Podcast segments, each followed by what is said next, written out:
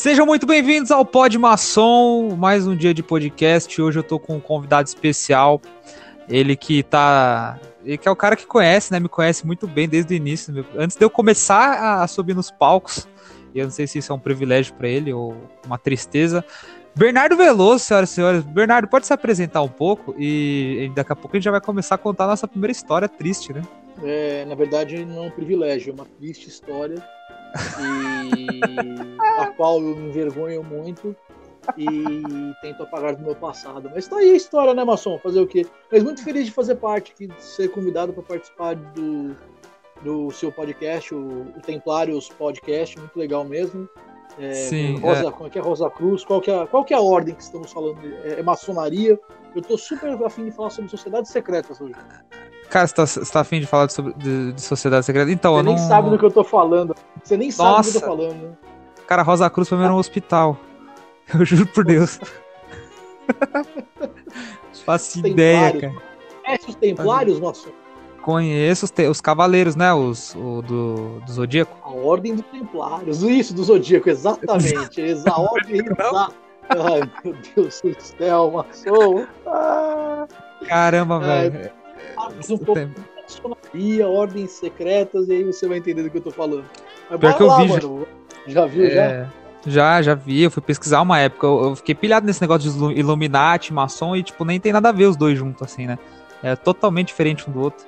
Ordens diferentes, sociedades secretas diferentes. Sociedades secretas diferentes, exatamente. Tipo a Rosa Mas, Cruz o... uma, a... os Templários são outros. Mas dizem que tem ligações, pelo menos essas dizem que tem, né? Templários, os maçons eram templários, e, sim, sim. Diz que eles que falam, assim, tem, tem, tem uma comunicação entre elas. Já os Illuminati não, já é uma outra pegada mais, mais tensa do bagulho.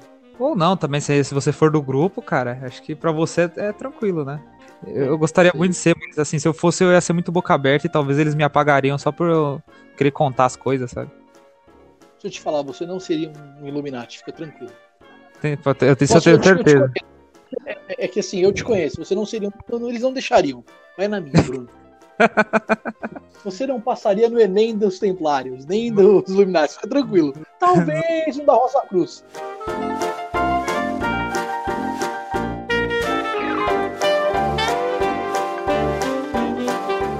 A gente perdeu totalmente o fio da meada da história, né? Porque o ponto era pra gente começar contando a, a, a tragédia que foi, né? O início da, da minha carreira. Mas daqui a pouco a gente volta ao assunto do, dos Illuminati, porque é interessantíssimo, né? Muito, muito bom. Volta lá então. É... Segue Vamos voltar. Vila Madalena, Vila Madalena 2017. Bora lá. Do, do, do, do, primeiro ponto que eu queria que você contasse a história, porque o, o, meu ponto de vista, sempre, sempre eu contei essa história, você sempre achou engraçado, mas eu nunca vi o seu ponto de vista. Eu queria que você trouxesse para dar um contexto para a história, sabe? É, é assim. Vamos lá, para quem está ouvindo o podcast do Bruno. Nós tínhamos uma noite de comédia na Vila Madalena e apareceu um comediante, um cara aspirante a comediante, querendo começar. e aí ele sentou, conversou com a gente, se apresentou, foi sentou para assistir o show. E no final do show, enquanto nós estávamos conversando, esse comediante veio até nós falar que ele se atrapalhou com a conta e ele tinha um valor X no bolso, pediu, uma, pediu algumas coisas na comanda e deu um valor Y. Ou seja, aquele menino que foi para pedir uma oportunidade estava pedindo dinheiro emprestado antes da oportunidade. Olha que incrível. é. Que genial. Uma, uma merda, velho. E aí a gente liberou a comanda de Bruno Masson, a gente fez empréstimo, ele deixou. Ah, a gente passou Porra, com a Jota e aí ele ficou ameaçado de morte durante um tempo até ele poder voltar a ser open mic e começar na carreira. Mas este foi Até... o primeiro contato que eu tive com você. Cara, é engraçado que a gente conversou depois de um tempo no camarim e você falou, a primeira impressão que eu tinha sua é que você era louco. Você tinha problema mental.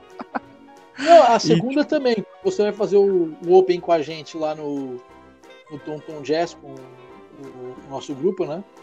Sim. É, radioativos. Eu falei pros meninos, ele é louco realmente, não é que só parece.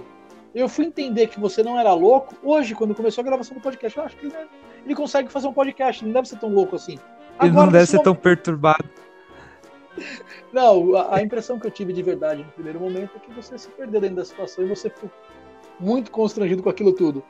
Mas Fiquei. nada que fosse, mas nada que fosse te julgar, nada que a gente fosse usar como julgamento para com você, entendeu? Até porque depois Não, você e- voltou, você apareceu, você deu satisfação. E aí depois você volta pra fazer o Open, e você foi muito bem no Open, no Tonton Jazz, quer dizer, aí é- a gente viu que você É que- realmente é queria que- fazer comédia. Sim, sim. É, é porque assim, a, a, a doideira mesmo foi que, tipo, naquele dia eu cheguei tudo empolgado, fui assistir. Eu lembro que eu ainda estudava de noite, cara. E eu cabulei a aula de noite pra ir lá naquele dia. No, no, no stand-up lá da Vila Madalena em 2017. É um exemplo errado, tá? Se tem algum open mic ouvindo essa história, vai pra escola e é o melhor que você faz. Exato, E aí, cara, Nem volte a fazer. Não, não faz. Já temos muito Open Mics, a gente não precisa de mais. Tá bom já. É perca de tempo. E aí, cara, a gente eu cheguei lá, tava o Jansen Serra, o Bernardo, Humberto, acho que só, né? Era Daniel Humberto, Ver- Daniel Varela, Daniel Varela fazia também naquela época. E aí, tipo, cheguei todo empolgado pra conversar. Eu tinha falado, acho que com o Humberto pelo Facebook, assim. Troquei mó ideia com os caras. No Boteco da Vila.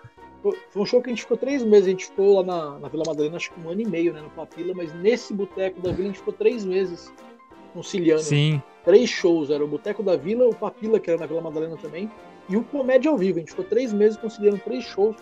Fazer uma noite acontecer em São Paulo já é um porra, que perrengue, né? rolê. Fazer, fazer três noites acontecer, eu lembro que era bem estressante.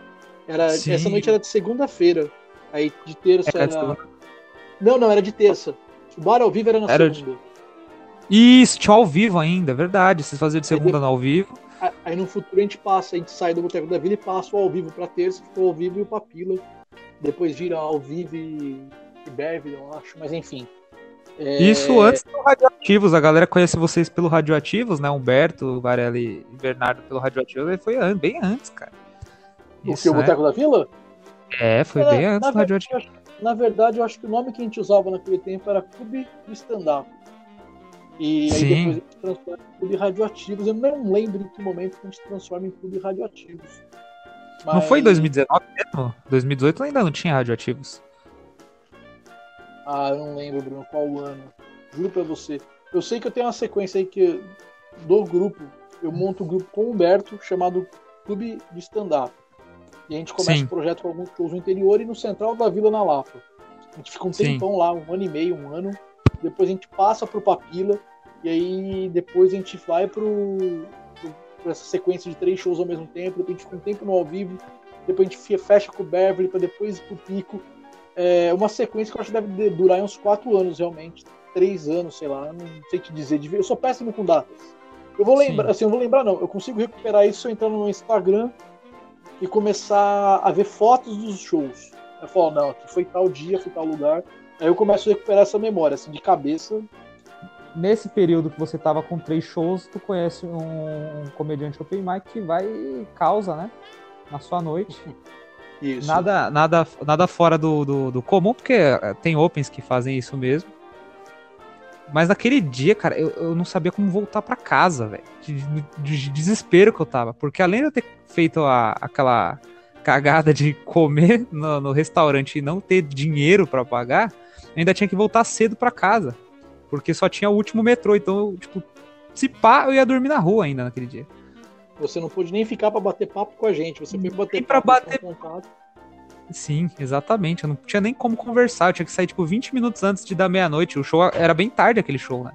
Começava, É, tipo, umas ficou- 10, 10 e meia. Você Acabava, ficou acabava no dia tal. Você ficou conhecido entre nós como comediante Cinderela. É problema, né? Ia virar E- carruagem, ia virar abóbora, o sapatinho ia perder. Cara, Meu eu sei, que foi muito ridículo. Eu precisava me redimir de algum jeito. O Jansen deu, deu uma grana lá. Eu fui pagar ele depois, tipo, no show do Teatro do Ator, assim. Eu fui conversar com ele, dei uma grana. E aí acho que ele ficou com pena de mim, deu um, um espaço lá. Eu fiz uns 5 minutos, assim, que foi, acho que as piores águas da minha vida, assim. Foi lá no, no Teatro do Ator, assim. Bem no Você início. já, fez, você já fez algum show bom depois com o Jansen assistindo? Isso é importante. Putz, cara, nenhum, nenhum, nenhum. Nenhum. Eu não sei se você sabe, mas nesse momento, as impressões que o Jansen tem sobre você é um comediante que não sabe fazer conta, pega dinheiro emprestado e dá água no palco. Essa, esse é o que, essa é a sua visão assim do Jansen. Sim. O, Jan, o Jansen, ele, é muito gente boa, porque assim, a gente foi num show dos meninos lá do Bateu a Nave, não sei se você conhece, que acontecia lá no, no Tatuapé. E aí, tipo, o Jansen veio trocar ideia comigo e falou, pô, cara, os meninos estão falando bem de você e tal, Bernardo, pô, legal que você tá evoluindo. Aí eu falei, pô, Bernardo, o Jansen, legal, pô. Daí ele falou, vamos fazer um show tal. Daí ele marcou um show comigo. Aí eu fui no bar, cara dei uma puta de uma água, assim, sabe? Tudo, tudo que falaram para ele era mentira, assim. Fiquei muito mal. Aí eu falei, pô, Jansen, não sei nem o que explicar, assim. Aí ele falou, não, cara, tem dias e dias. Esse seu dia hoje foi ruim, então fica tranquilo. Eu te falei isso uma vez, já falei isso pra outros comediantes, que depois que eu comecei a fazer meu solo, novos comediantes começaram a aparecer para abrir meu show. É o que Sim. eu falo pros comediantes no camarim, cara. Independente do quanto você vá bem ou vá mal no palco, o outro comediante que está te assistindo, ele sabe se você está fazendo certo ou não. Você pode errar Sim. o time, a plateia pode não te comprar, mas se o seu material é um material bem feito, se você realmente está fazendo um trampo de comediante stand-up honesto, o cara que está te assistindo Sim. sabe. Então isso é muito relativo. O, o cara tem que ou ser muito maldoso para ver um comediante que está fazendo um trampo direitinho ir mal julgar o cara por isso, ou o cara tem que ser ruim. Porque se o cara não entende de comédia, ele não vai conseguir entender que você realmente está fazendo o trampo certo, mas você provavelmente errou o time. O comediante tem essa obrigação de ver outro no palco e entender. Se o cara. Essa obrigação, eu digo, que se você não conseguir ver isso de fora do palco, nem no palco você vai entender quando der merda para você. Então você tem que ver um comediante Sim. no palco se fudendo, você tem que entender. Puta, por que ele tá se fudendo? O time tá errado? Ele tá acelerando o texto? Do comediante, acho que o comediante open mic, pelo menos eu, eu tenho muito essa visão que a gente tem essa preocupação de sempre tem que estar tá arrebentando, né? Por estar tá no início, assim. E tipo, tem que tem que estar tá bem, tem que mandar bem e sobe essa pressão, né? Quando a gente não tá em uma Mas noite o... de open e tem uma noite só de profissional e você tá sendo convidado a primeira vez e fala, cara, eu cheguei aqui, eu tenho que mostrar trabalho, senão dificilmente eu volto, sabe? E é difícil, o... mesmo assim, você tem que trabalhar a cabeça para não pensar assim. A gente tem essa preocupação e sempre vai ter essa pressão, sabe? Ainda mais quando você tá levando a sério, a cobrança acho que dobra um pouco mais, entendeu? Mas justamente uma das características mais gritantes no Open é, é a inconstância. É isso. Quando você é Open, quando você é canja, você é muito inconstante no palco, isso é muito natural. Até porque, assim, dependendo do, do, da, do comediante, ele demora muito para achar realmente a persona dele no palco. Isso é muito, isso é muito louco. Eu acho que eu fui achar minha persona no palco com 4, 5 anos. Falar, não, é isso aqui realmente. Eu tomei pau aí nos meus dois primeiros anos, assim. Tomei surras de palco. Sim. E aí você entra, faz de um jeito e dá certo, e na outra semana você faz do mesmo jeito e não dá, e você tenta outra coisa e dá errado, e você tenta essa mesma outra coisa e dá certo. E aí você, sabe, é, puta, é, é mais alto, é mais baixo, é mais reto, eu tenho que entregar a piada mais tranquilo, eu tenho que entregar a piada mais puto. Você vai tentando achar o que serve para você, entendeu? Depois que você encontra, é outra briga para você conseguir deixar isso é, claro para você mesmo, você não subir no palco e não oscilar essa forma de entregar piada. E tudo isso vai fazer com, com que você oscile. Então você não pode encanar com isso, senão você vai acabar ficando maluco. Sim, fica. Mas eu sei Uma que é foda. Eu, acho que... eu encanei muito. Uma característica acho que você, você não, não deve imaginar, mas a gente tem é, em comum é de, de ansiedade, assim. Ah, ser muito ansioso. Uma vez você tava falando, né, que você tem. Tudo comediante. Você tinha aí. O cara pode mentir para você é e falar que não. Nosso trampo é tentativa e erro, né? A gente está sempre sendo testado. E... e, quando a gente não está sendo testado pelo tentativa e erro de um texto novo, de piadas novas, está sendo testado pela plateia que é nova. Então isso gera uma ansiedade mesmo. O, o natural é que você consiga, que, consiga quebrar essa ansiedade com a primeira piada. Por isso que é importante você ter uma, piada, uma primeira piada boa quando você sobe, que você faz ela e ela entra, ela te dá uma paz e uma tranquilidade que vai meio que derrubar essa ansiedade.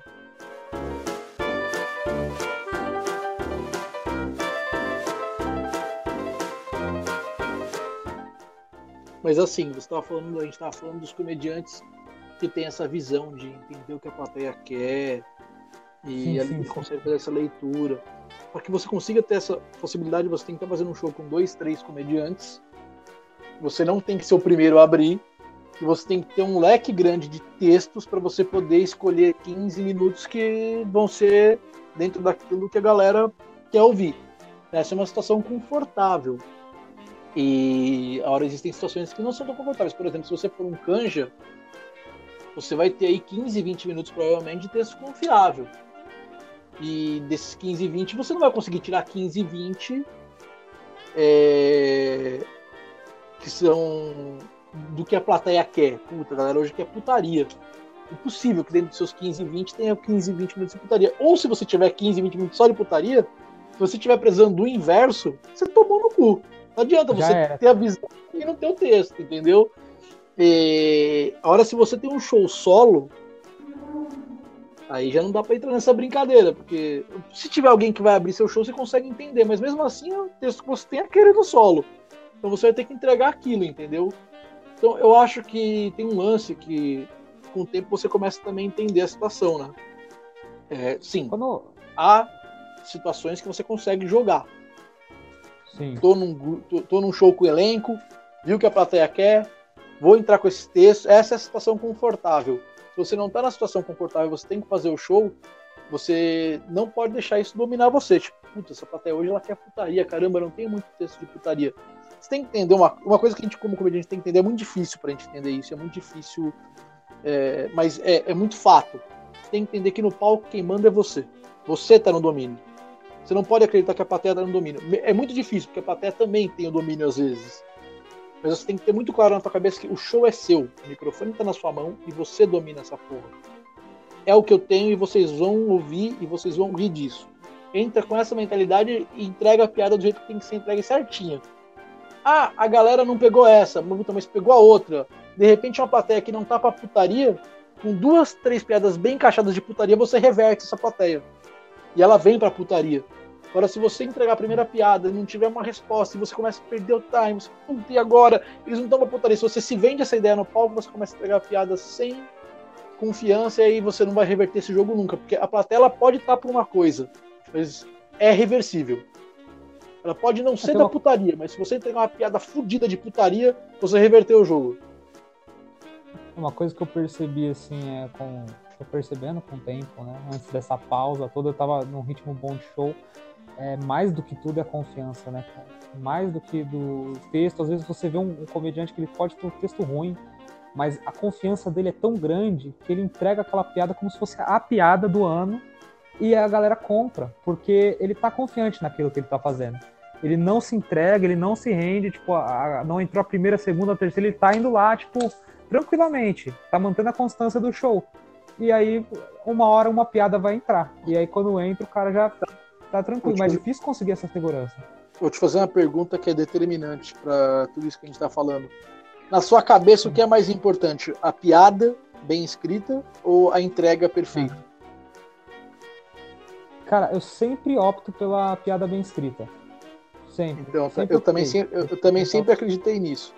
E com o tempo eu mais acredito que a piada ela tem que ser bem escrita, ela tem que ser engraçada. Isso é fato mas eu já vi piadas bem escritas que não entraram. Muitas que não entram. Tipo, puta, o cara tá tendo um puta texto e não entra. Eu já cansei de ver comediante texto mais ou menos funcionando demais porque ele tá entregando bem a piada. Então, quer dizer, para mim é mais claro que a entrega é mais importante que a piada. O cara é tem lógico, um bom acting. Se a piada for ruim, você tomou no cu, foda-se. Você pode também ser um gênio da entrega. Na sequência de duas, três piadas antes, se você escrever mal, você, você perde a credibilidade também no palco.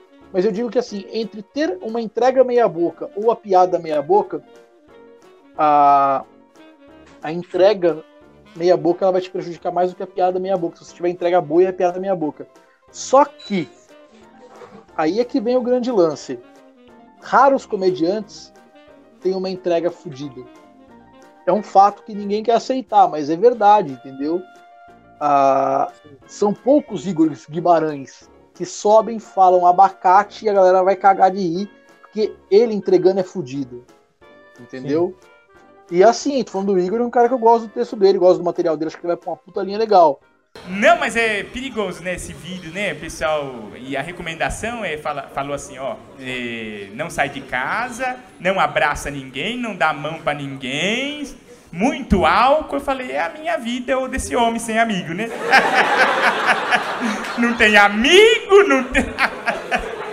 Mas tem álcool, né? Aí passa na mão e bebe, chora no banho, né? Que coisa. Você pode ir embora. Ah! Ai, que duro a vida da solidão, né? Ai. E meu vô falou, esse negócio do Coringa aí, eu falei, é o Coringa. Mas ele acha que eu sou o Batman.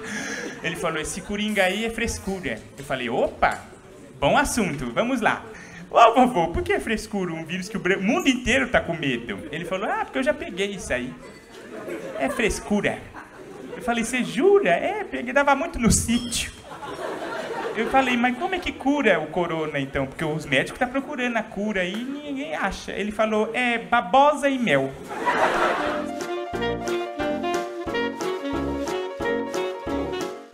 Mas assim, não são todos os comediantes que têm essa, essa facilidade, tipo, que nasceram engraçados. O comediante realmente não é um cara engraçado. É um cara que escreve coisas engraçadas e fica o tempo todo tentando encontrar a forma engraçada de entregar isso, entendeu? Tentando acertar, né? Então, quer dizer, a, em, te, em tese, em teoria, a entrega, pelo menos no, no meu ponto de vista, ela é muito importante, muito, muito, muito, muito, muito. Mas na prática, capricha no texto, porque é a arma que a gente tem dá, dá um trabalho a mais, né? O, o falar um pouco de, de, de, você, né? Puxar um pouco para trás, né? Da, da, sua carreira. Eu lembro que uma das primeiras vezes que eu vi, que eu conheci o nome Bernardo Veloso, foi tipo pesquisando na internet, né? Óbvio, primeira vez que eu vi. E aí não caiu um vídeo seu, eu assistia muito aquele programa da Ana Hickman lá, sabe? Do, Nossa, eu odeio aquele vídeo, Bruno. Dos comediantes. É, eu sei tá que é triste pra você, mas tá salvo lá, cara. Tá salvo lá. Eu, eu, eu juro por Deus que eu já denunciei aquele vídeo e não caiu. Juro pra você. Então, eu não, eu, assim, não, não gosto daquilo. Eu já tentei tirar o vídeo do ar. Mas eu tentei denunciar o vídeo, porque é um vídeo meu que tem outra conta. Não saiu do ar. Uma que eu não acredito em stand-up na TV, né? TV, no Comedy Central funciona, o Jô Soares fez o humor da caneca, funcionou. Mas, cara, eu não acredito, tanto é que quem vai no Faustão se dá bem quem é personagem, stand-up não dá. O... Se der certo, o Danilo faria no The Noite. Não dá, não dá, a gente tem que se convencer disso. O Porchat tentou também no programa do Porchat, lembra que no finalzinho eles chamavam os comediantes pra fazer, mas tipo era um minuto, dois minutos, com um texto totalmente limpo, assim, né? na Record. Né? Sim, na Record ainda. TV Censura se total, no, né? Se no The Noite não dá certo, você imagina na Record. É, mas tem como. No The Noite, que a SBT não dá certo, você imagina na Record, que é o Porchat que era na Record. Não vai, não. Eu não acredito nisso, não. Acho stand-up na TV uma furada. Pode naquela ser época, que... Naquela época você estava mais ou menos em que estado, assim, na sua carreira, assim? Era bem Cara, não... mesmo? Não, não, já tinha muito, já tinha um tempo que eu fazia já. Mas eu não tava numa fase que eu. Eu, eu, eu não curtia nem meu material naquela época. Eu não me sentia à vontade no palco. Sim. Não, do jeito que eu me sinto hoje, não, não me sentia não. Eu, assim, eu, eu, eu sinto que eu tive um, uma, boa, uma boa época, assim, que, onde eu melhorei muito o material e palco. No Sem Pé em Cabeça é quando eu faço o show com o Zé Luiz Martins. Era um show no Teatro Juca Chaves, que era eu e ele só. E eu iam convidados às vezes, às vezes não. E depois, quando eu começo a fazer com o Humberto, que a gente faz o clube de stand-up, que depois vira clube de radioativos, ali é realmente onde eu me sinto à vontade no palco. Na hora que eu falo, não, achei, é aqui. Essa é a minha pegada. E onde eu cresço muito material também, né? Sim, que daí já vai, já vai encaminhando direto pro solo, né? Exato. Não, é, o solo eu já tinha, já antes. Mas era um solo que não me agradava também. Não, tipo, não me agradava não. como me agrada o solo hoje. Meu então, primeiro solo, o meu primeiro solo eu, eu fiz em. Putz, que ano, hein, Bruno? Mas antes do, do, do clube de stand-up com o Humberto. Quando eu termino, quando eu tô na minha fase de encerrar o clube, o, o Sem Pé em Cabeça, que eu fazia show num bar em Moema chamado Seu Beraldo, ali já tinha algumas noites que o Zé Luiz Martins não podia fazer comigo, porque a vida dele tava tomando um outro rumo. Ele tava muito empenhado na agência que ele montou, uma agência de conteúdo. E ali eu tive que fazer meu solo para não ficar sem show, tipo, ficar dependendo dele quando ele não puder. E ali eu comecei Sim. a fazer meu solo em bar, num bar que não era nem bar de stand-up. E ali eu entreguei meu solo algumas vezes, que não era o show que, tenho, que eu tenho hoje, né? Mas ainda não era um solo que me agradava. Hoje meu solo me agrada. Faço, tipo, satisfeito. Fazia, falava, não, aqui dá pra mexer, aqui ainda não tá legal. Pô, precisa de alguma coisa aqui. Era a impressão que eu tinha quando eu comecei a fazer meu solo. Isso antes Sim. do Clube Radioativos e, e Clube de Stand-Up, né? antes de eu juntar com o Humberto e depois com o Varela. depois que eu junto com eles e que eu cresço mais o material e que eu entendo bem melhor minha persona no palco, até porque ali eu tinha que abrir show, geralmente, depois que o Varela entra para abrir os shows, e no começo eu, era eu que abria. E aí isso dá, dá, dá, uma malemolência, né, meu? Dá uma musculatura. E é ali que eu entendo o que eu queria fazer mesmo. Ou não, aí eu me vi satisfeito com o meu solo. E aí eu fiz meu solo no Papila, isso acho que um ano e meio, dois antes de começar a fazer meu solo mesmo no, pico agora. E ali, quando eu faço no papilo, eu já gostei do que eu fiz. Falei, não, é isso aqui. E aí eu só mudo uma coisa ou outra, em, tipo, alguns textos, né? Mexo em textos, coloco coisas novas, mas aí eu já tô tranquilo com o que eu tô fazendo. Substituições que vêm para lucro, entendeu? Que eu não precisava nem ter substituído, eu poderia estar tá fazendo um outro solo. Que é o que eu pretendo fazer agora com esse solo. Quando começar a aparecer coisas novas, eu, opa, guardo para um próximo, entendeu? Já vai transformando em um novo solo, então, né? Exato.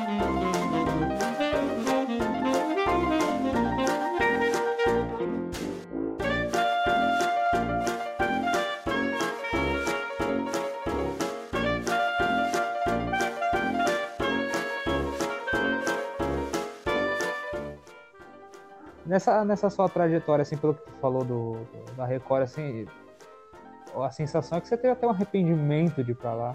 É isso mesmo ou não, cara? Você, tipo, cara, foi importante tinha um cachê de época... 500, tinha um cachê de 500 conto.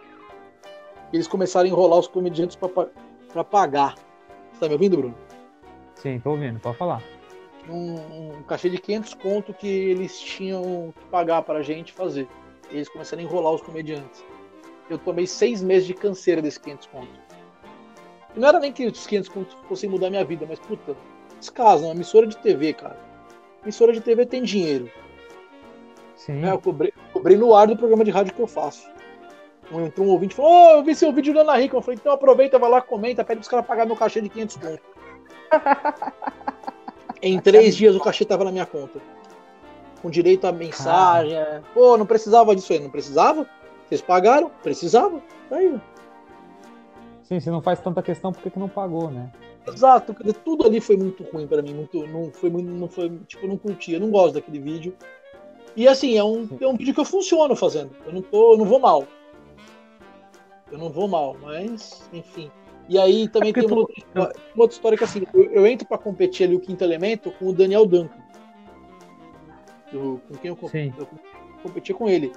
Num jogo que tinha, eu acho que seis jogos e o quinto elemento. Seis jogos de improviso e aí nós éramos a última parte do, do, do jogo. E, e, e, aí, quando chega na minha parte de entrar com ele para fazer o jogo, tava 6 a 0 para nossa equipe. Qual que era a possibilidade de eu ganhar e ficar 7? Eu já fui pro palco é. pra me fuder. Sim. Entendeu? Então quer dizer, tudo muito errado, tudo muito errado, tudo muito errado. Tudo... O, o, lado bom é que era o Daniel Duncan do outro lado, que eu acho que é um. Assim, eu vejo como. Eu gosto do trabalho dele. Então, puta, que legal que eu perdi para ele o quinto elemento, saca? Foda é tipo entrar um é. comediante é. que eu já, puta, nem curto o material do cara, tipo, mano, perdi pro cara, velho. Tipo, o comediante tem disso, né, mano? Quer dizer, menos mal isso, mas, cara, tudo muito errado ali. Perdeu pra um cara talentosíssimo, né? O Daniel Dum eu acho excelente, Sim. assim, tanto. Sim. Né? E ele é o cara muito da escrita, né? que é o que a gente Sim, tá total. agora. Total, eu total. vejo ele muito, muito mais escrita do que propriamente entrega, né? Eu total. genial, cara. O texto total. dele muito bom, o solo dele, o último solo que ele lançou, não sei se você chegou a ver que ele lançou por pelo YouTube lá, que só tá a gravação, né? O áudio, não tem o, o vídeo, acho que ele perdeu o vídeo, não sei o que aconteceu. E o solo dele é muito bom, cara. Eu fiquei ouvindo uma hora, assim, meio que um podcast de stand-up. Assim. Vou assistir, vou ouvir.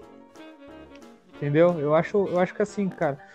É, eu não sei se hoje é, é, tão assim, porque já tem internet. A internet. Naquela época que você estava fazendo o programa já não, não, era tão. A internet não era tão forte igual hoje, né?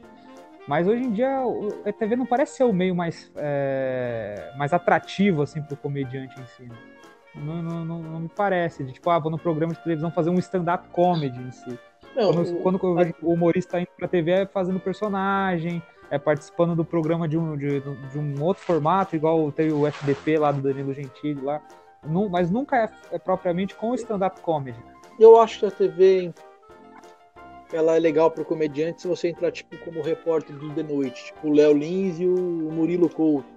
Se você entra tipo Diguinho ou tipo Paulo Vieira no Porchat, aí, cara, é legal, entendeu? Ou como foi o CQC, um programa naquela pegada, eu acho que é bem legal, mas caso contrário, até o FDP, cara, ah, o FDP não agrega em nada. Você vai lá e, tipo assim, eu iria pela zoação, entendeu? Pela curtição, mas não, não muda em nada a sua vida como comediante, o FDP. Então vai lá pra curtir, assim, tipo, não agrega. Eu digo, ah, vai mudar minha vida, não vai. Ninguém saiu do FDP fazendo solo com casa lotada. Então não vai mudar em nada não. a sua vida. Mudar pelo desafio e pela curtição. Por estar Você não acha que dá, não dá, não dá aquela. É, tipo assim, eu vejo pelo menos nos flyers o comediante gosta, né? De colocar exposição, tipo SBT, eu participo de noite. Acho que sobe, sobe um pouco assim até a, a moral do comediante mesmo. Não, não, ah, não acho. Ser, mas talvez seja mais pro ego, assim, mas não, não propriamente pro, pra vida profissional do cara, né? Pode ser que sim, mas eu acho que não, que não vai lotar show, não vai trazer público. Não, não, eu também não acredito que, que vai fazer isso. Ah, ah, mas aí se você pegar. Assim, muda isso se você pegar uma sequência. Puta, vou fazer um quadro que vai ficar tipo meses no ar do SBT. Aí você vai colher frutos. Entendeu? Sim. Tipo, o, próprio Ana Hickman, os meninos ficavam lá, tipo, não sei se dois, três meses, sei lá quanto tempo era, várias semanas. Então, eles colheram frutos daquela época, entendeu? Que era toda semana, no domingo à tarde, na Record. E aí, por mais que não seja o público da Record, vai garimpando, vai, vai agariando aos poucos, e aí você vai formando aquele público. Então, naquela época, eles Sim. escolheram coisas daquilo lá.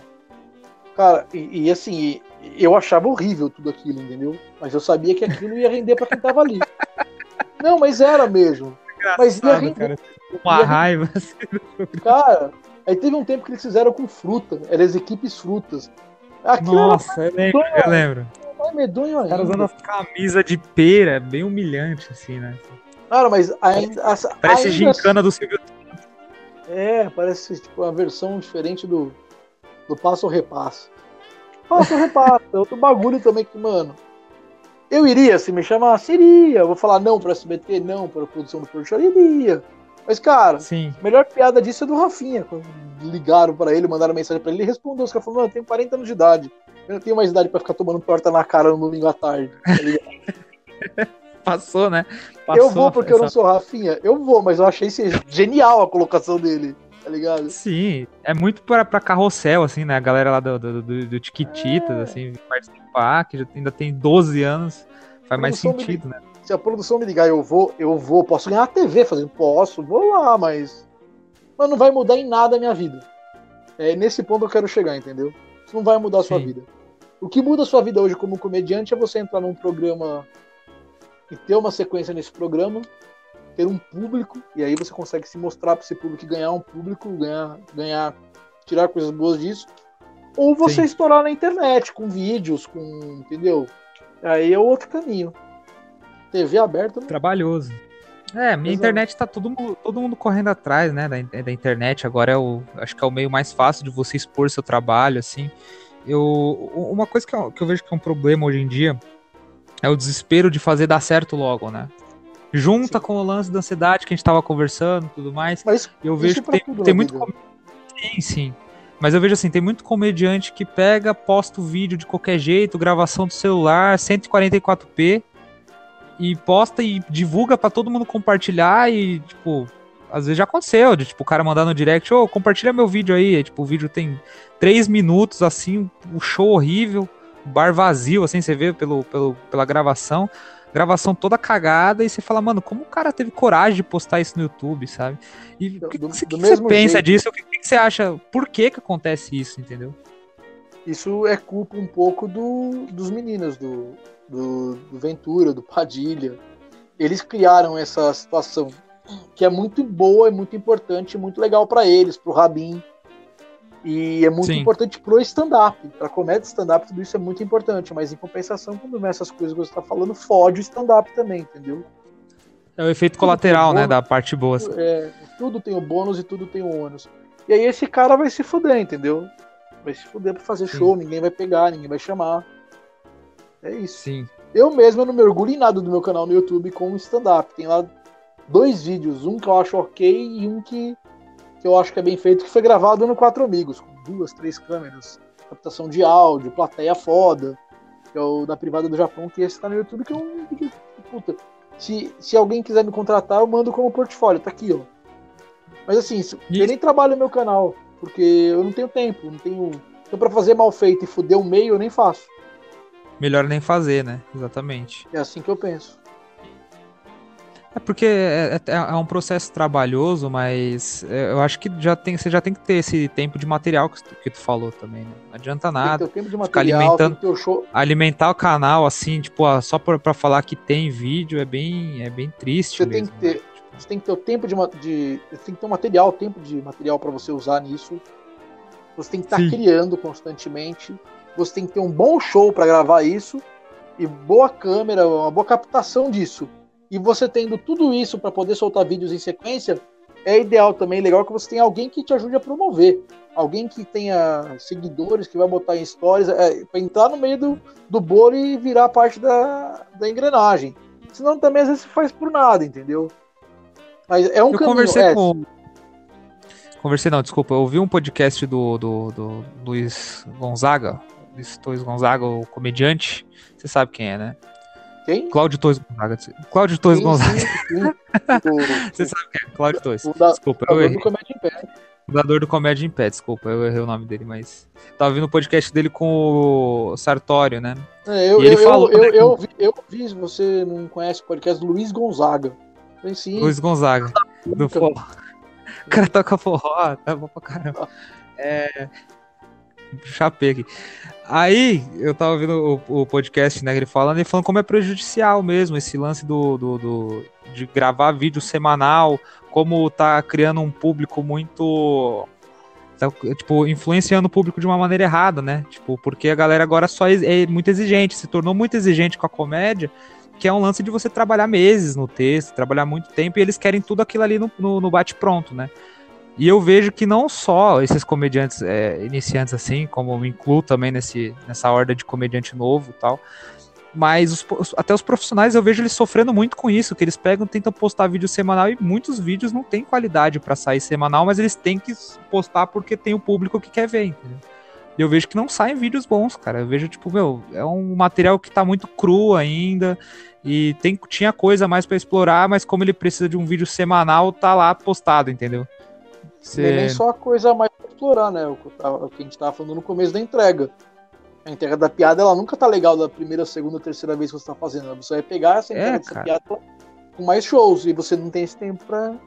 Às vezes é um material que é até feito mais vezes no palco, a entrega depois ficaria melhor, mas como é factual, não dá tempo disso.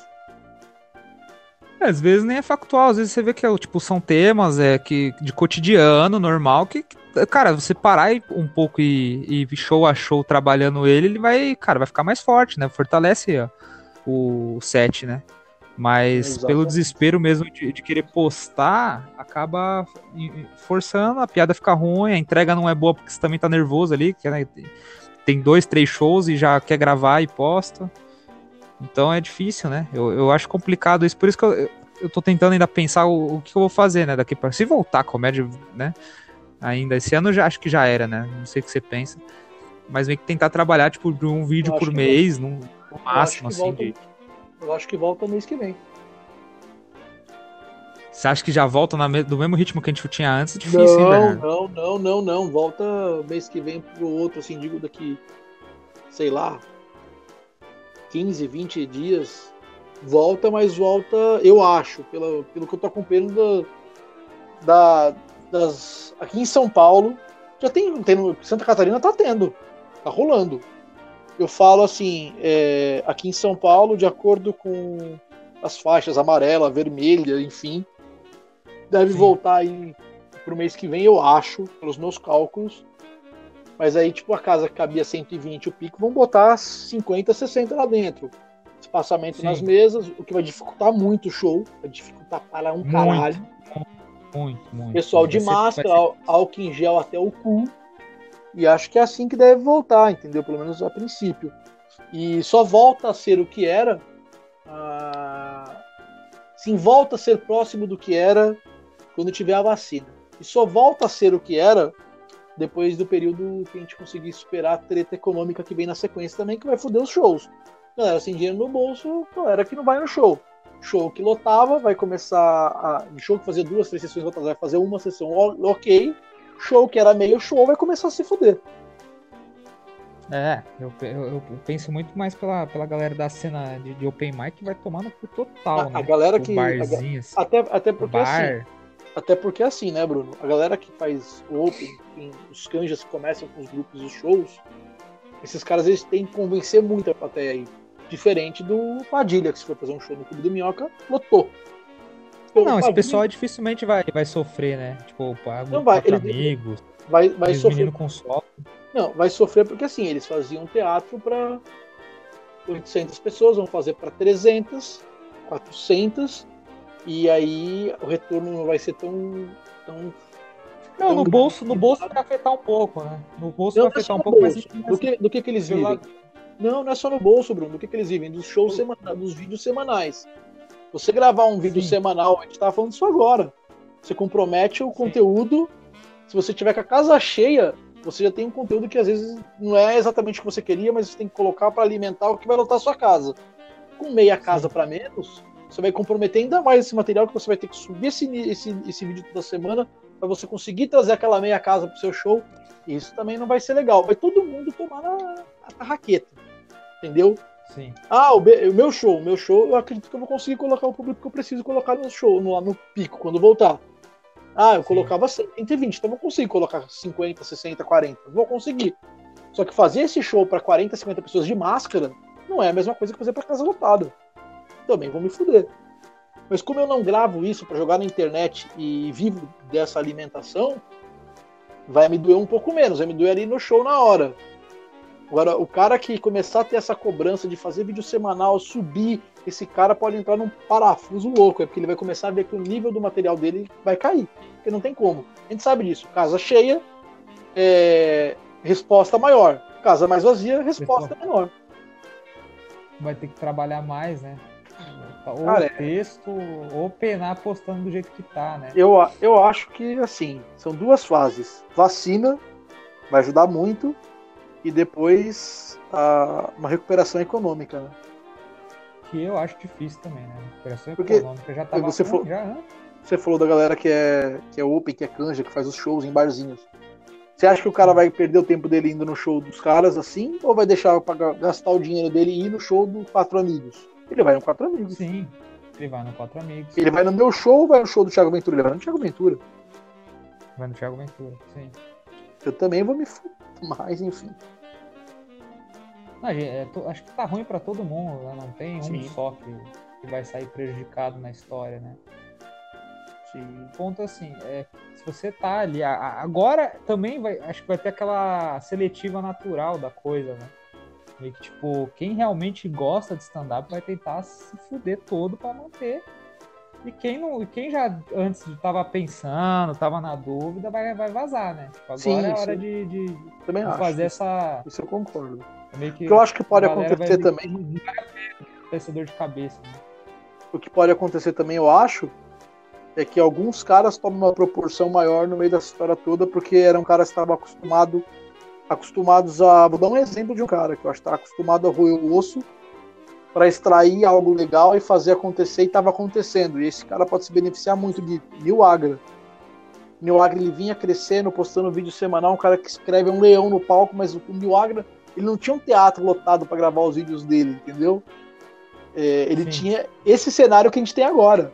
O Neil grava os shows dele em show de teste.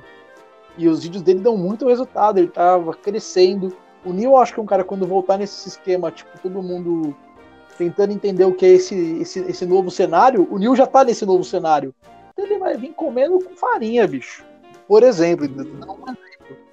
Vai ficar mais difícil pro Rabin, pros quatro amigos. Não que eles não vão conseguir fazer, vão, eles são ótimos, são incríveis fazendo isso. Eu acho o Rabin incrível, porque um cara que entrega nove minutos por semana, você tem que falar, cara, foda isso. Mas eu acho que eles vão Sim. ter mais dificuldade do que o Neil, por exemplo, entendeu? Tô dando, assim, exemplos do que eu acho que pode acontecer. E a galera da, da cena normal, assim, que tá ali na, na, na batalha, sempre naquela luta de, de, de, show semanal, vivendo daquele cachê ali de 300, 400 pau. Essa, galera, galera, também acho que deve.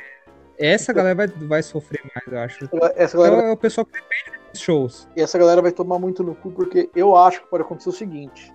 Acho, não sei. Por exemplo, o Pico já era uma casa que não tinha elenco. Você não tinha noite Sim. no Pico, porque noite de elenco não trazia público.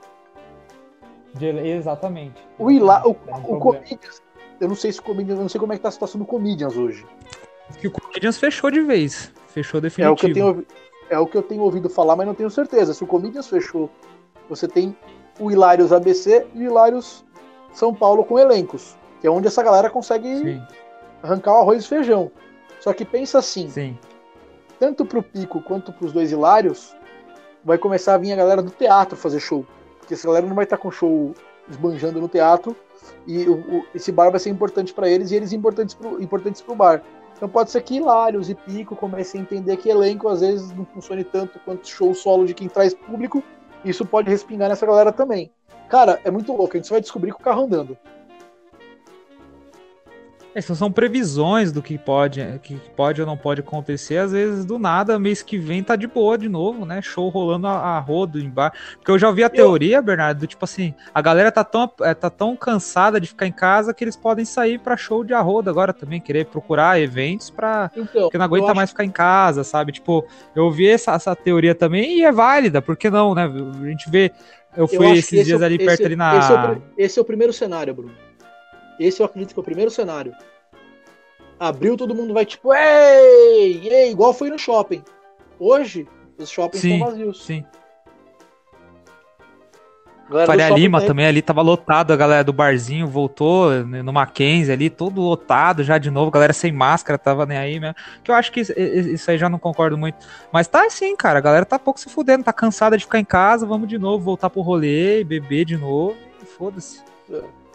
Eu acho que esse é o primeiro cenário, mas o que vem na sequência é o que a gente vai ter de- depois de linear. Vai ter um primeiro cenário de um, dois meses com realmente a galera em tudo que é show. Depois isso vai começar a diminuir. A gente entra naquela fase. Pela, do pela questão. fi- A galera ainda vai entrar na fase do vírus, nem- ainda tá aí. Fase- fase É, que- mas a, a questão financeira, a, a fase financeira acho que deve pesar mais depois, mais pra frente, né? Exato. Mas o. Me falaram que o pico ainda do, do, do corona nem chegou ainda, é em agosto. Entendeu? Tipo, diz que o pico mesmo vai aumentar em agosto. Lá em agosto vai ficar mais ferrada a situação, né? Onde você ouviu isso? Pelo que eu vi nos noticiários, tava assim, tipo, eu vi na- na- nos jornais tudo, tava meio que assim, tipo, o pico Eu- ainda eu- vai eu- vir eu- ainda. Tipo, Eu não acredito em mais previsão nenhuma. Eu vou deixar, eu vou vendo o que tá acontecendo, porque assim, é, uma que você não tem como ter um cenário, eles, eles dão visões de cenário geral do Brasil inteiro e sim. não é uma visão única. O Brasil tem o tamanho de um continente. Lá em Santa Catarina fudeu agora, entendeu? Aqui em São Paulo a gente já Sim. teve uma onda forte. Será que teremos outra? Essa é a questão. Entendeu? Pode ser que não tenha, pode ser que tenha, mas isso pode ser que tenha, pode ser que não tenha. Tá o mundo inteiro nessa. Então, o, Bernardo, mas falam, falam muito de São Paulo e Brasília por conta da- das frotas de- aéreas também, né? Tem muita viagem direto pra cá também. Então, tipo, parece que nunca, aparentemente, né, pelo, pelo que eu tava, Mas- tava lendo uma vez, é meio que isso. Tipo assim, aqui São Paulo e Brasília vai ser um dos lugares mais difíceis, assim, de, tipo, realmente acabar de vez o negócio. Meio que vai Mas o- contendo, mas, mas ô Bruno, aparecendo mais casos. mas ô Bruno, é, hoje Aham, pode falar. a nossa malha aérea, a, a nossa malha aérea aberta, ela fode quem é de fora. Hoje é a gente que tá transmitindo, é a gente que tá, é, nós somos os exportadores. Ai, Sim. chineses, cuidado com os chineses. Mano, pode trazer um comboio chinês pra cá, os caras estão controlados lá. Hoje quem fode a porra toda é a gente, é a Índia, é os Estados Unidos, é a Rússia. Entendeu? A Europa conseguiu controlar. A Europa controlou o bagulho. A China controlou. Então eu acho que não tem. O que acontece é que assim, a gente entrou num número que é triste e a gente normalizou, que é o de mil mortes por dia no Brasil, entendeu? A gente normalizou isso. Mas é assim, não é um número de mil mortes no mesmo lugar. Teve um tempo que o foco era as capitais, agora tá indo pro interior. O, a parte sul do Brasil não tinha sido afetada, agora eles estão sendo afetados. A Manu- a Amazonas já deu uma aliviada. Porque é do tamanho de um continente essa porra. Quer dizer, são vários países dentro de um país, diga-se assim. Entenda-se assim. E eu acho que qualquer previsão aqui é muito chute no escuro, é muito difícil. Qualquer previsão sobre o corona é muito. Não sei se você recebeu um áudio do Galvão da, do Brasil e Alemanha, aquele ninguém sabe de nada, ninguém chegou a receber esse áudio. É. Ninguém Não, entende não nada. recebi. O áudio do Galvão perdido no 7x1, cara, esse áudio ele exemplifica o que é coronavírus no mundo. Ontem podia usar máscara, hoje não pode, amanhã álcool em gel resolve, hoje em dia álcool em gel você tem que comer com sabão para Cada dia tem uma coisa nova, porque os caras estão descobrindo, estão trocando o pneu do carro, o carro andando. Eles não sabem o que é. Eles não têm essa noção exata. Até para os cientistas, para quem manja do bagulho, é difícil. E aí tem um monte de cabeçudo dando previsão. Tem cientista que não sabe o que está acontecendo exatamente, o cara está tentando entender, o cara descobre aqui, puxa um fio aqui, solta outro ali. E aí tem cara que é comentarista de sofá que tá aí dando vários spoilers do que pode acontecer. Então eu não. Eu, eu já eu, eu aprendi com essa história toda que é semana a semana.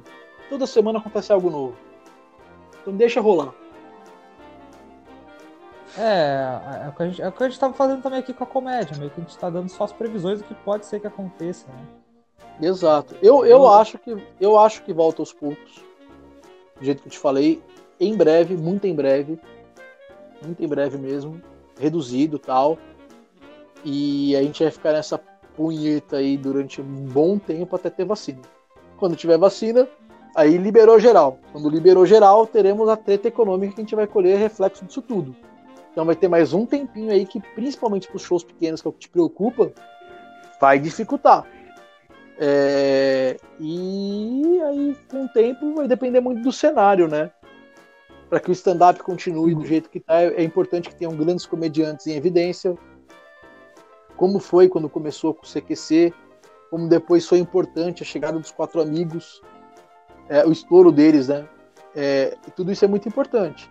Hoje, pelo número de seguidores que os caras têm no canal do YouTube, os caras têm evidência hoje seguidores que, ele tem no, que eles têm no Instagram, eu acho mais difícil perder público, sabe? Perder visibilidade.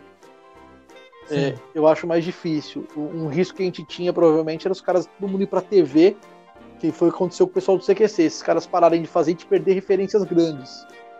E eu não vejo isso acontecendo com os quatro amigos. Eu não vejo o Padilha muito indo pra TV, eu não vejo o Thiago Ventura, o próprio Neil Agro, não sei se é essa a ideia dele. Então eu vejo essa galera durante esse tempo difícil segurando o movimento. E ter essa galera grande é importante para quem tá lá embaixo, entendeu? Cavando espaço. Sim, eles não precisam desse lance da televisão, acho que até, até por conta que seria. Eu imagino que seria um retrocesso até, cara. Porque a, a televisão limitaria eles. É tudo muito assim. É Com tudo, certeza, ó, ó, limitaria os amigos, ó, dificilmente. É tudo muito relativo, depende do que vem na TV. Entendeu? Eles não precisam. Porém, o Comedy Central, Comedy Central, é, com Sim. a culpa do Cabral, fez o Rodrigo Marques ficar gigante, o Cambota ficar gigante, o, o Nando já era grande, mas o Nando tomou uma outra proporção. Ali era grande o Ventura, já era um cara consolidado. Cara, e, e o, o, o Rafael, ele era consolidado lá no, no Porta, mas é, se você pegar a diferença que isso fez na carreira dos caras, é um canal de TV fechada, que os números do Comedy Central do, do, da culpa do Cabral no Comedy Central são números bizarros de, de bons. E então quer dizer, mas assim, o formato não obrigou os caras a largar o stand-up. Entendeu? Eu vou te dar um, um cenário. Vou te dar um cenário de uma merda, por exemplo. Os caras da Band decidem voltar com o CQC amanhã. Vamos relançar o CQC porque vai vir com memória afetiva, vai vir com passado presente, a galera vai comprar a ideia do CQC, compra lá a ideia dos caras de novo, dos, dos argentinos, boa. Aí os caras, bom, a gente precisa montar o, o, o núcleo de repórteres. Qual foi o melhor núcleo de repórteres do CQC? Acho que a primeira formação, né? Que tinham vários comediantes stand-up. Danilo. Danilo, é, Rafinha, Danilo, Oscar. Rafinha.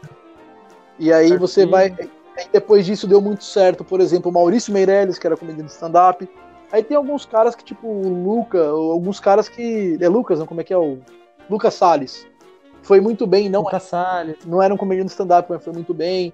O Andreoli, o Cortez, a Mônica é, que não eram stand-ups, mas fizeram.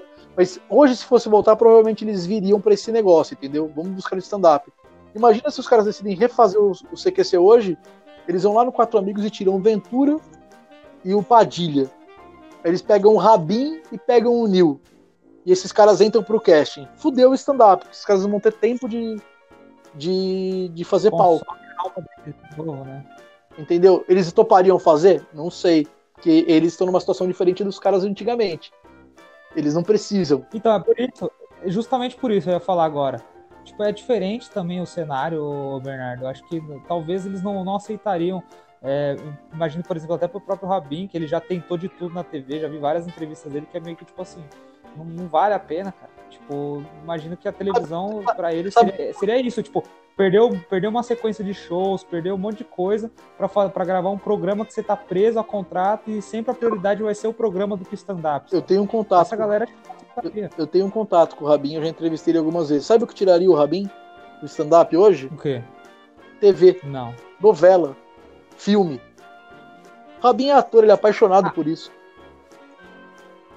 Sim, pela, mas aí não, não seria um programa é, nesse formato mas, do, do, CQC, no caso. Você o tá, Valcir tá Carrasco, uma coisa que...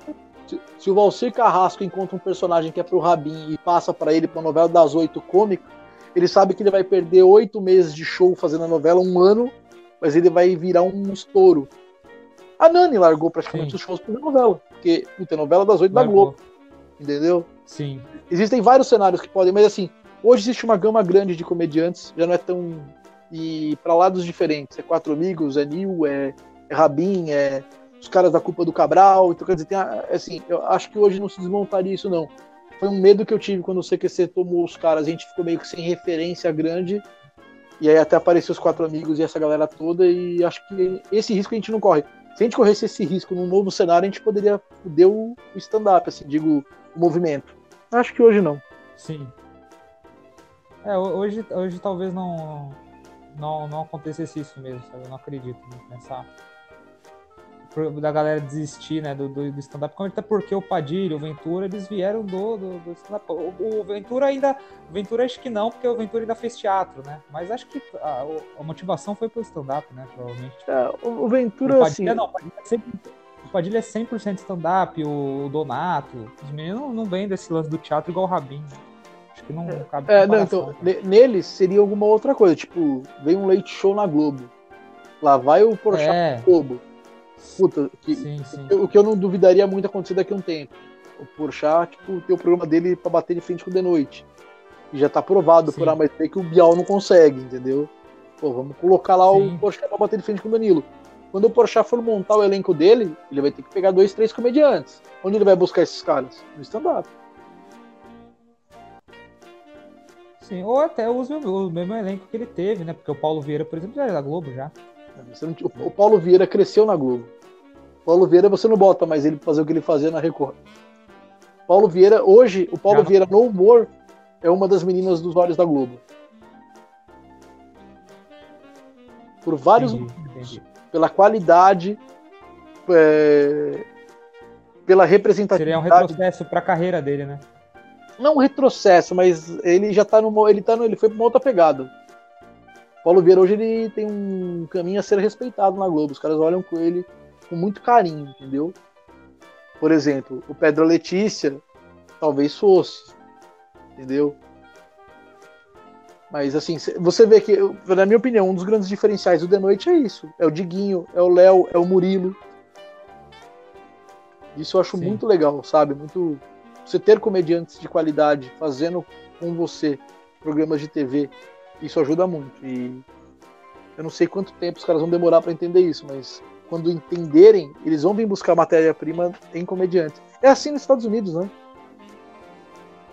Os caras, Sim, quando pegam um late é show, assim. dão na mão no comediante, os caras vão atrás de outros comediantes pra fazer a coisa girar. E, eu acho que o Brasil uma hora vai começar a enxergar isso sim.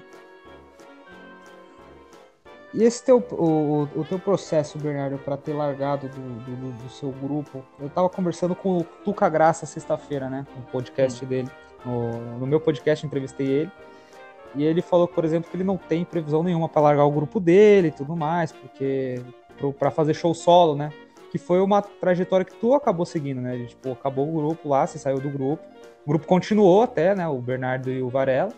Aliás, o, Berto, o Varela e o Berto, Berto Varela mas tu seguiu a, a, o, o, caminho solo, né, para fazer seus shows, porque talvez não, não bateria, né? Com, eu já queria. É, mais. Não, não dava para conciliar, conciliar não ia ajudar nem eles nem a mim. E eu já queria ter feito Sim. o solo antes de começar o projeto, já era meu passo, e aí eu fiz o projeto com o Humberto. Sim. Cara, eu precisava fazer o solo. Eu vi uma frase do Nando Viana no Twitter, esse dia que eu achei engraçado, que é no, é no solo que o comediante desabrocha. Eu precisava. Era, era uma necessidade profissional minha. Precisava do desafio de subir lá toda semana, duas, três vezes por semana e fazer o show, segurar a galera, entendeu? Porque no solo você não pode ter brecha, né? Você não pode. Você, você vê como é que é lá, né? Às vezes quando você vai abrir, você vê que, cara, é uma guerra, não, eu precisava disso. E aí foi por necessidade Uhum. mesmo. Adorava o grupo, eu sinto falta do grupo, camarim do grupo, trocar experiência, trocar piada. Isso é ótimo, é incrível, cara. Eu gosto dos meninos, mas eu precisava disso. Mas ao mesmo tempo também é cansativo, né, Bernardo? É, fazer grupo assim, porque uma hora tem problema com embate de ideias também. Imagino que uma hora tem essas. tipo, Uma hora que você fala, puta, cara, tô cansado de ficar batendo boca. Porque precisa até, né, pra você alinhar o objetivo, né? E às vezes cada um pensa de uma maneira diferente, sempre vai ser assim em grupo.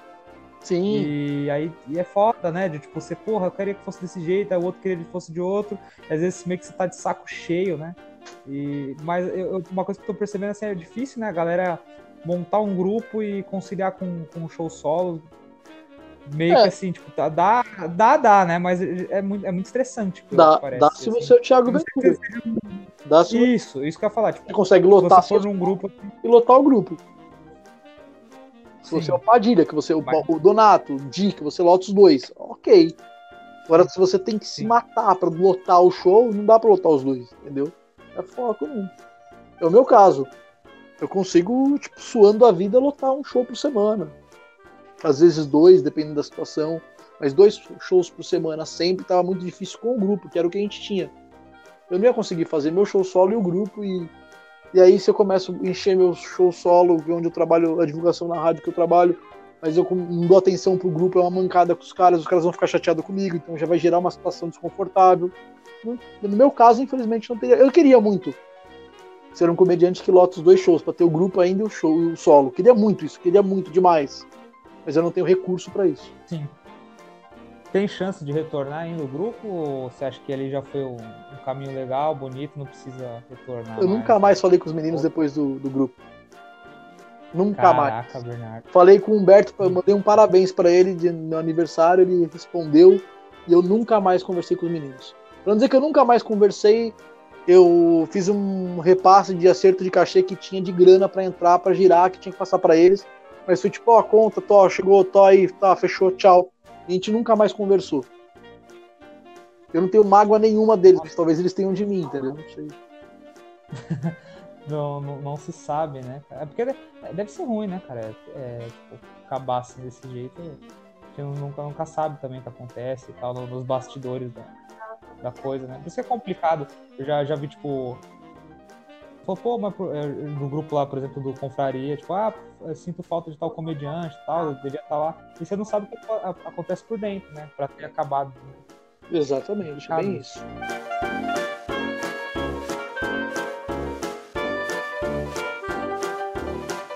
Ah, eu queria agradecer o convite, valeu. Foi muito legal gravar contigo. E Sim.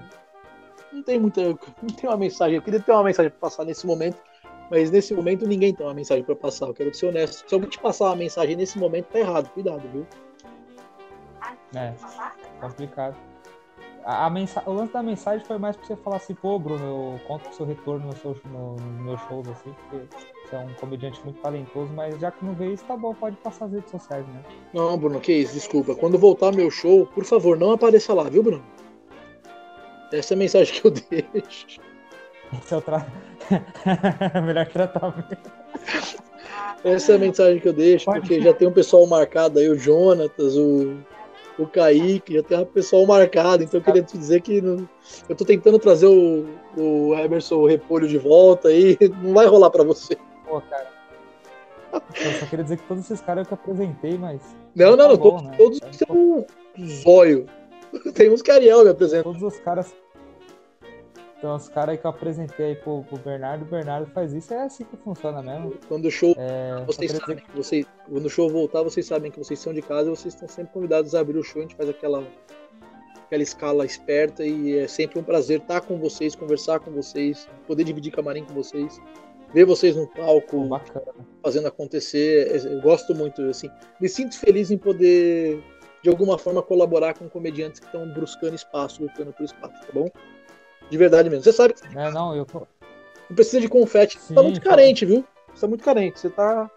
tá, tá... Eu sou, eu sou o comediante que necessita, eu sou a estrela carente que fala, né? Eu preciso de, de, de atenção, eu nunca neguei isso. E lógico que, fal- falando sério agora, eu sou muito grato, cara, aos seus shows que eles, na, na nossa, nosso início da carreira, ele dá um gás a mais de você continuar motivado pra fazer, porque o show do Bernardo, quem não sabe, quem nunca. O pessoal que tá ouvindo nunca foi no show, cara sempre lotado de sexta-feira, sempre tava lotado. E quando eu ia fazer não era diferente. A gente tava lá, pô. E, pô, você pega um show bem ruim, quem é open sabe, você pega um show com cinco pessoas, seis pessoas em bar, você fala, puta que pariu, não tem vontade de parar, e aí você faz um show desse, você dá aquele gás de novo, você fala, mano, essa é a motivação, de sempre estar procurando esse tipo de show. E, e todo o contexto também, né, do Bernardo ter pego desde o início a trajetória e, e confiar no trabalho pra chamar também, porque não é só pela amizade, né, Bernardo? Eu, sou- não, eu, eu chamo por, volta eu, eu chamo no esquema da confiança mesmo. Geralmente alguém indica, alguém fala, ó, fulano tá Sim. bem, pode levar sem medo. Alguém que é de confiança indica e aí a gente sabe que vem de uma indicação boa. Essa funciona bem maçonaria. Exato. E vou te um É. negócio sério também agora. Eu sei que você está num momento de questionamento, tá, tá se questionando, tá. E cara, quando você achar que você tá na merda, pensa que quando vier a descarga, a merda vai ser maior, tá bom? Pra quem falou que não tinha mensagem final, isso aí, puta que pariu, isso aí é motivo qualquer um, né? Ai, Bruno. A seguir vivo. Bruno, vai dar tudo Pode certo. Bruno, Bruno, vai dar tudo certo porque no final sempre dá. Fica tranquilo. Sempre dá certo, cara. No final do turno, Anota aí, tem- anota aí. Estamos em julho. Julho. Julho. Agosto estaremos juntos no palco. Você vai vir abrir meu show em agosto. Anota aí. Vou cobrar. No Vou pico. No show. pico. Tenho fé. No em Pico agosto Comedy. tem show no pique e você vem abrir. Anota aí. Cara, eu já vou anotar na minha agenda. Já. Anota. Tá entendendo? Tá bom? Beleza. Confirmado. Aí quem tá ouvindo o podcast depois, e se chegar em agosto e não tiver a- a- acontecido isso, e todo mundo cobrar o, o Bernardo Veloso, né? Que fez Isso, essa cobrar. promessa. Cobra. Beleza? Pode cobrar, Valeu, pode Bernardo. Pode mandar passar. e-mail cobrando. E-mail pra meupau.hotmail.com. Pode mandar. cara é muito arromba. O Bernardo, todo mundo acha que é o cara bonzinho, né? Oi? Mas o maluco que zoa a Luiz Gambiel, o cara que- ele não merece estar vivo. Ele não merece estar Eu vivo. entende? A moça ficou brava. eu tava zoando essa semana a Rubia Oliver. Essa é a minha vida. Zoar as pessoas. Cara, é, Car Carlinhos, isso é muito errado. Carlinhos Aguiar me odeia. Eu sou bloqueado por ele. Carlinhos Aguiar, Eu tenho a lista de Carlinhos pessoas. Aguiar é uma das figuras públicas mais fodas que eu conheço, assim, tipo, da, da- da televisão, um cara muito relíquia. O Bernardo falou, foda-se a história, a trajetória dele. Chupa, no chupa esses pau no cu. Sabe quem me ama? Ivo Holanda. Chupa todo mundo. É do Ivo que eu quero. Holanda. Este amor, não é desses pau no cu. Cara. Ah. Pra gostar do Bernardo deve ser outro arrombado, então. Então, E Isso é, algo, isso é algo que eu coleciono com muito carinho. Pessoas que não gostam de mim. Todas elas pegam bronca por causa de piada. E isso pra mim são troféus. Ou troféus. Troféus. não, o, Ber... Você é é burro, hein, Bruno? Bernardo, é. Eu? Você que falou, caralho. O cara, o cara eleva o negócio, ele fala, pô, não tô nem aí, o cara é figura pública, tem, tem algum tipo de reconhecimento na televisão, vou zoar mesmo. Aí a Luiz Ambiel postou várias histórias lá. Luiz Ambiel foi seguir minha esposa. foi seguir minha Caramba, esposa. Tão puta que ela ficou.